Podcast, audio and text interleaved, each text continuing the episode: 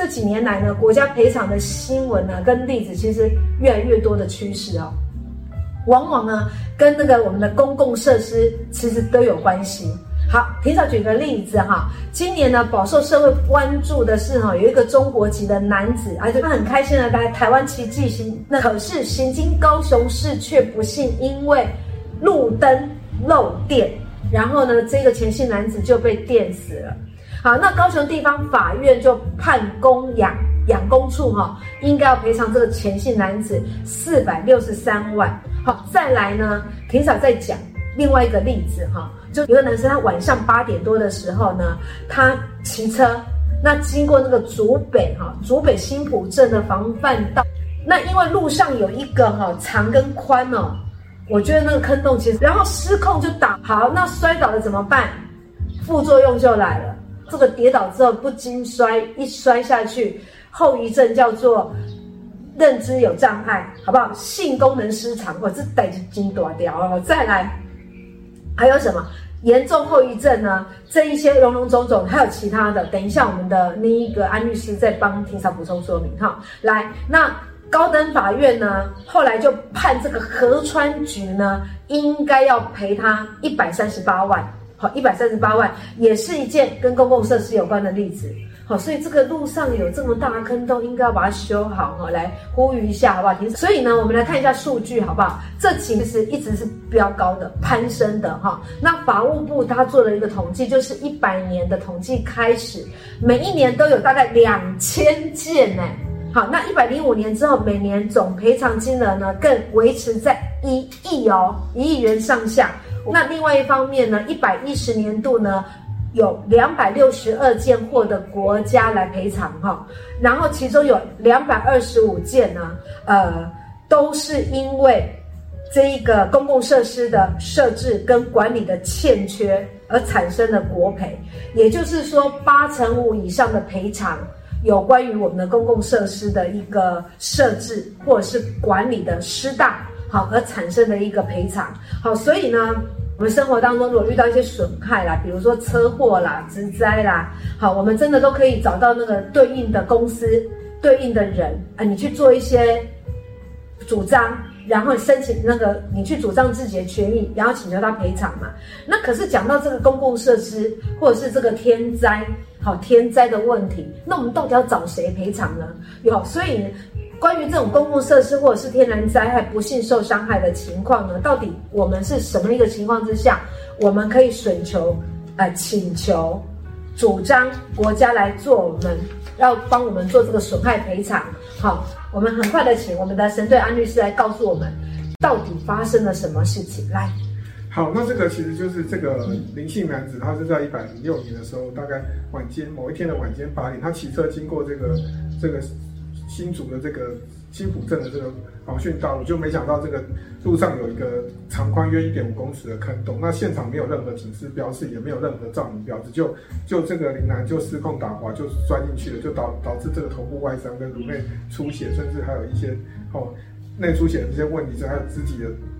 多处有所谓挫伤的这个伤害。嗯，哦，那当然林楠这个时候后来讲说，哎，他后来受伤之后产生了这个所谓认知功能障碍跟跟所谓的记忆障碍，那也无法的。正常生活也没办法从事这个粗重的劳务活动。那虽然他是有已婚有子女，但是却是因为脑部受损之后没有产生了精神疾病，是几乎丧失了这个性功能，也没办法工作。哈，最后他请求法院就是要国家赔偿这个五百五十六万。那一审的部分，地方新竹地方法院认为河川其实没有主动发生缺失，哦，发生缺失他去设置警告标志，所以确实有管理疏失。所以林南，但是林南也必须要负百分之四十的，因为事实的过失责，因为他自己本身在那么暗的地方。好，去骑车，其实那个也没有路灯的情况之下，他自己没有去注意到道路车前的状况，那这个时候他有百分之四十的责任，所以判这个河川局必须要赔偿两百七十六万元。结果这个案子上诉之后，高等法院认为说，河川局虽然有过失，但是林男必须要负这个比较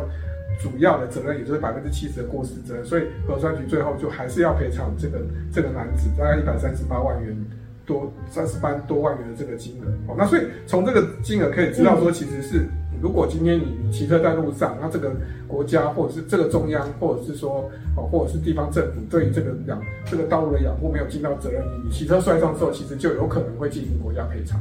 了解，好，好。那因为最主要是因为他没有设置警告的一个标识啊，这样听起来哈，那个国家赔偿呢，因为国家没有把这个他道路在施工，他没有把它这个警告标志设起来。可是呢，当事人他也要负责任，是因为他其实应该更加多注意哈。所以我们还是凡事，如果我们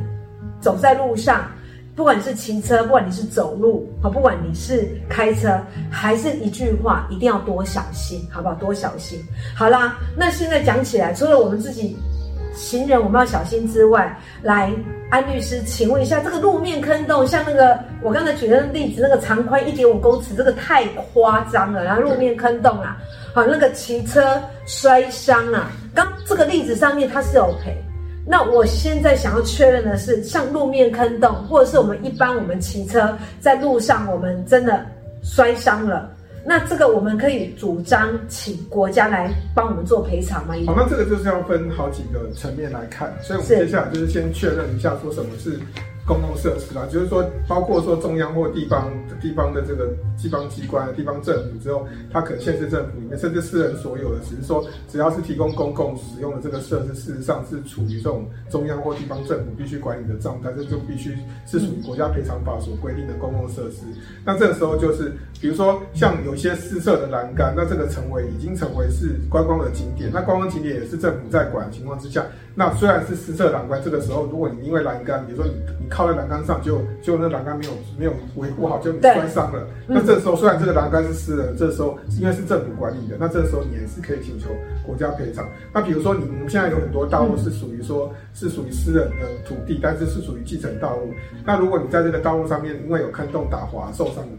已经是私人的土地，但是属于继承道路，那这个道路是属于政府在养护的状态。那这时候如果有涉及涉及到上面有坑洞导致摔伤的情况之下，这时候政府还是要负相当的责任。好，那我这样听起来，感觉虽然是私人的土地或者是私人设置的一些设施，可是它只要虽然是私人的设置，可是只要是它是公共，让大家可以一起来，比如说刚才讲的私人的栏杆呐，哈，或者是说这个土地啦，可是已经变成公共大家一起在用的，那个这个好像就可以申请这一个，它就叫公共设施。哪怕是私人的，它就叫公共设施，那是不是就可以来申请国家赔偿的意思？对，就是 OK 哈，所以这样理解吗？哈，所以那这样子，呃，好，那我们来更细一点呢，哈，什么叫做设置？设置有欠缺，这个把它更细的拉出来，让我们更清楚、更明了。来，啊，那设置就是表示说，这个公共设施当初在在设计建造的时候就有问题，比如说今天假设哈，这个。可能政府的这个桥梁就是台风来的时候，突然就是偷工减料关系，突然就垮了。那这个时候就是会涉及到建设计跟建造本身的缺失。那如果因为台风来导致这个桥梁垮了，那桥梁本身不是因为天然灾害导致，是因为它偷工减料就就水水一多哦一一淹水，然后就倒了。那这个情况之下，有可能就是这样的状况之下，这个桥梁本身的倒塌，然后导致人员伤亡的情况之下，这个就是属于国家赔偿的范围。那另外就是管理欠缺，就是说管理就是属于说我已经建设好了，可是后面没有做相关的管理的措施，导致后面这个公共设施失失去了原本应具备的安全状态。比如说今天它这个海岸线上，比如说你这个防波堤本身没有设置好，就就海浪一来了，就就黄波堤就没有什么作用，那就整个水就垮了，对，就垮了，就整个水就上来了。那可能是岸上的这个民众，可能可能附近住家在在很。在河岸旁边或海边旁边的人，就可能会被被海浪卷走，有可能是就发生淹水的状况。嗯，那像这种状况，就是变成你被本身你你在管理上面这个防波堤本身没有去做相关的管理，那这个时候导致导致了这个天灾发生的时候没有办法及时的去维护了你的安全，那这时候就是管理有欠缺，那也也会涉及到国家赔偿的这个范围。OK，所以透过安律师这样讲，我们就知道说，其实公共设施它的一个设置或是管理有欠缺，因为这样而产生我们好，就产生人民之间的啊、呃，就是我们的伤害的话哈，那其实我们就可以请求国家赔偿，好不好？好，我们先把它认清楚一下，好不好？好啦，那如果是这样子，我又有另外一个问题要问安律师的哈，如果是国营企业造成的损失，那我可以请求国家赔偿吗？好，那是国营企业，这个是在我们一百零九年的时候，南投那个五坝。啊，五届水坝突然就无井放水，就导导致世人在下游就是没有只不知道说他要放水就被淹死了。那像这种状况之下，这个水库看起来好像是政府公共设施，可是因为其实这个水库是台电好台湾电力公司所所管理的，但是因为它是属于我们的国营企业，那实际上它的组织是属于公司法的这个公司法的这个所谓的公司啊股份有限公司的形态，它并不是公有的所谓的公共设施，所以这个情况之下，如果是属于。民事依照民事来做损害赔偿，而不是属于国家赔偿法的这个范围。OK，安律师其实讲得很清楚，但是虽然是国营企业，可是它是公司组织的一个架构。如果是这样子的话呢，那就不是国家赔偿的范围，你就要转往就是用民事的一个方式来请求损害赔偿，安对吧？对，这样哈，哎，不过其实重点就是这样子哈，就不是中央或者是地方政府的事，是公司的事，啊，那里要盖哈。OK，好，再来呢，呃，还有一个问题，那我们现在搞清楚的这一个公共设施，好，我们也搞清楚了这个国营企业，好，那我们现在另外来搞清楚的是更麻烦的，也就是这个天灾，啊，两位，天灾这种事情是完全不可控的，那这个大自然。天灾如果造成损失，那我们可以请求国家赔偿吗？我们这个这个就是大自然产生的这个损害，就是要看它的类型是怎么样哦，要看类型的哈，所以你们要仔细听的。比如说，一般就是天然灾，像是地震、台风，那这个时候地震、台风导致的损害，如果这个其实本身就像，如果你本身，比如说你今天因为地震、台风突然就是这个百年大震来的时候，你这个建物本身就是耐震级数当初。几年前和二一二二三十年前，但是其实不够，可能这个这个建筑有涉及到倒塌问题。那如果说有涉及到台风，台风可能有一些路路基被冲垮，可是不是路基本身。路没有设置好，就变成因为你大水来之后，这个这个山上的这个路就没有办法，就可能被路基掏空，被水土土石流所淹没。对，那像这种状态之下就，就就是属于天灾造成，就不会是属于说国家赔偿的范围。不过像一百零五年这个台南大地震导导致维冠大楼这个倒塌，二十九个受灾户去对台南市政府跟这个公务局提起这个国赔，那相关的承办人员都依法他有做工程的检验，那最终三个三个受灾户其实国赔案就是被。驳回，像这种天灾发生导致大楼倒塌的情况之下，那说像是九二一哦大地震的时候，这个公务员没有做好相关这个建商的这个所谓的建造跟使用执照的审核跟勘查，所以导致这个所谓九二一很多大楼就倒塌，那最终就会涉及到，就是在九二一那个例子就会涉及到赔偿到三亿多元的这个国家赔偿的问题。好，所以天灾造成的这个损害，这个公共设施是不不可抗力导致它倒塌，可是如果这个本身好。这个天灾本身，这个这个建物的倒塌会涉及到是公务员本身审核这个建造跟使用执照的问题，那这个公务员导致了这个这个大大楼的倒塌就，就就必须要负担这个国家赔偿的这个责任。了解，好，所以也就是说看状况，哈，安律师已经讲了看状况，也就是说，你这个天灾如果他这个把因为天灾的关系，比如台风，哈，比如说地震。好，然后把这个建筑物弄倒塌了。假设啦，那怎么样可以可以请求国家赔偿呢？就要看说这个整栋建筑物它在整个检验的过程当中，它有没有合规合法，要去看当初的这个检验的相关过程啊，是不是完全的是 OK 还是不 OK？好，好，那再来，这个是指天灾。那如果有一种东西，就是比如说。被野生动物，不是最近有一些国际新闻或者是什么的，有时候呃被野生动物攻击啦，或者是被什么蜜蜂蛰伤啦，那像这一些，那我们可以请求国家赔偿吗？来，比如说像这个像国外发生这些，比如说动物园突然对，就有有熊啊，可能是旅客突然去去去嚷那些野生动物，对对对对，去去弄它，对不对？那这个当然就是会，但在就看那个动物园本身是它有没有设置好管理的。有没有管理，有没有缺失啊？就是还是回到这一点。嗯、那像是我们这个一百零七年这个阳明山这个擎天岗发生牛只撞撞死人的这个事件，嗯，那因为擎天岗当时候没有设置好这个防护措施，以前其实擎天岗那个牛都是乱跑那其实那个防护措施，那个栅栏都是牛就随便踏过去。这个时候就会涉及到说，这个你当时候的栅栏没有做好防护措施，这个擎天岗这个所谓的风风景区，这个就必须要去国家公园风景区就必须要去负担这个相关受害家属的那个国家赔偿的责任。嗯、那像是比如说像这一百零八年在宜兰有发生这个，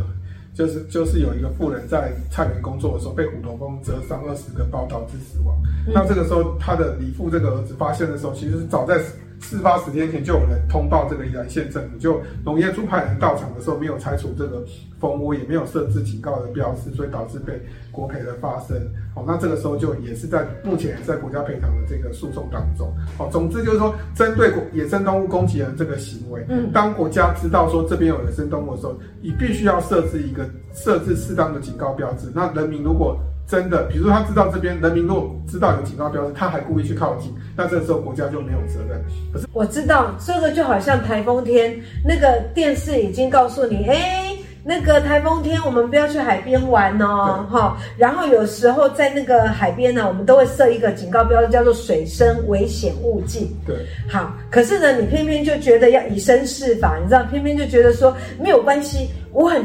不会，这种事情不会轮到我身上，有没有？台风天就跑出去看人家那个哦，浪花这样子溅来溅去的很开心，或者是呢，哎，偏偏的这里说哎水深哎不能不能怎么样怎么样，你就偏偏跳下去游泳，那这样子你要请求国家赔偿，那我可怜哈，这个已经有设置警告标示了，已经叫你不要去做的，那你硬要去做，好，那个就是哎，就算神仙来。也没有办法了，好，所以这个东西呢，就是不能请求国家赔偿。可哇，好，那除了这个，除了这个一个呃，除了这一个野生动物这个部分，那安律师还有没有就是要特别补充的？相对于我们这种天然灾害，然后有关于国家赔偿的一个事情。那其实就像有一些冒险型的，比如说今天现在就是很流行的那个，比如说台湾铁喜欢去泛舟，那像这种状态，只叫做。这个这个政府机关其实就必须要适当适当的适适当的做一个警示，说人民说要跟人民讲说，你不能够在比如说台风天你不能去爬山，或者是说你台风天不能到河海边去泛舟。那如果你有做适当的警示，那这个时候。如果如果说有一些民众还是故意要去登山，还是要去台风天泛舟情况之下，这个政府就没有责任。但是如果说，比如说，记住他是北部发发布这个台风警报，可是他其他地方并没有发布台风警报，嗯、那所以如果说，比如说像是可能他在新竹没有发发布台风警报，可能就有人故意就到新竹去登山，他觉得说这个新竹没有台风嘛。可是万一如果突然这个这个台风路路径转向转向的时候，他可能已经有偏到新竹，那这个时候这个像当地的这个县。县市政府就必须要发布说，大家不能去登山。如果县市政府没有做这样的标识，那导致有人跑到新竹去登山，发生意外的情况下，这个县市政府就必须要负担国家赔偿的责任。对，像是类似这样的举例，就让大家知道说，其实这个冒险行为或者所谓被野生动物攻击，政府都有一定的责任去做相关的警告跟标识的动的的动作。这个就是你事先你事先讲，这个叫做预防啊。事后讲叫治疗，有时候你国家赔偿，就像我庭嫂在开头讲的，他判赔一百三十六万，对不对？那核酸局要给他一百三十六万，可是。他的身体的一个复原，跟他后来陆陆续续，这个可能是一辈子的事情，那是一百三十六万可以处理的哈。所以很多事情呢，我们就是凡事多小心，好，也就是关于这些公共设施而让我们身体产生的一些伤害。好，那到底国家能不能赔偿呢？诶，其实安律师今天呢，就一次大补帖呢，很清楚，而且很多细节的部分呢，用公款来摘要哈。所以我让安律师快问快答，好不好？让来第一个，先请安律师告诉我们整个。呃，事情的经过好不好？发生了什么事？那这个林姓男子在一百零六年的这个八月四号晚接近晚上八点的时候，骑车经过这个新竹新竹县这个北啊新浦镇的这个防汛道路，就他没想到路上有一个长宽各一点五公尺的坑洞，那现场没有警告标志，也没有。照明的设备就导致头部受伤之后发生认知功能跟记忆障碍，也没办法正常生活跟从事这个出众跟劳劳动的工作，所以向河川局来做国家赔偿，然后最后获赔了一百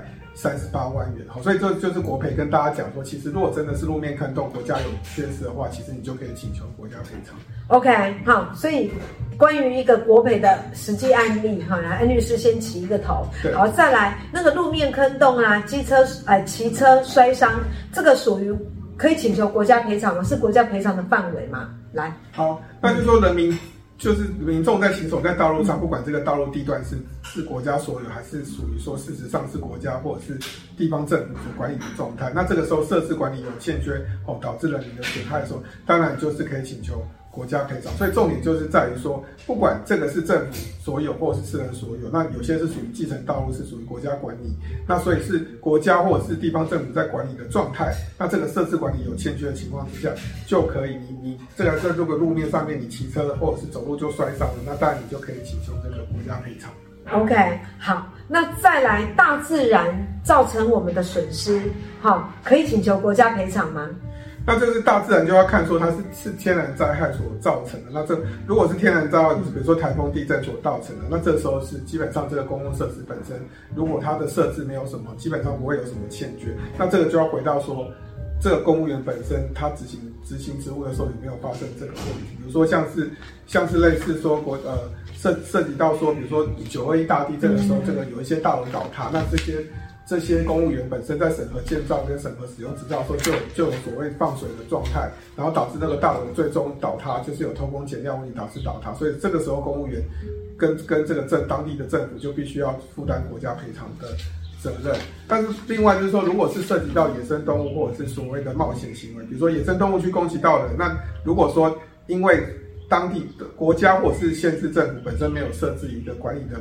标示的话，那这时候呢，你可以请求国家赔偿。那同样是冒险行为，比如说你去爬山，哦，或者说你去做做这个台风天去泛舟，那这个时候政府也必须要去告诉你说，我在这个地方，我现在已经有台风警报，请你不能爬山，不能到海边泛舟。那如果你今天，哦。没有做，你没有，你听到了之后，你的民还是故意去做这样的行为，那当然政府就不负责。可是如果说今天是台风警报，可能政府也没有特别讲，比如说刚刚我讲了，如果说台风现在是在北部，可能可能没有发布到新竹，那可能有人在新竹登山的情况之下，那如果说你发现一转向的时候，你就要马上去通知说，今天啊，我们我已经知道说这边明天这个台风会进到新竹，那你就必须要发布这个这个台风警报，告诉大家不能上山去爬山。那如果人民这些民众如果不听。劝他故意去做爬山的动作，那这时候发生意外的时候，就跟跟国家跟县市政府是没有任何关系的。了解，哈，OK，好，所以呢，大家理解了哈，所以呃，如果关于国家赔偿呢的一些方方面面、种种种种呢，今天包含就是今天呢，都已经安律师已经非常的清楚。而且很快速的告诉我们，你应该可以怎么做好，你那早安霆嫂呢，就希望大家都可以平平安安的出门，快快乐乐的回家，好不好？OK，好啦，那我们早安甜嫂下次见喽，拜拜。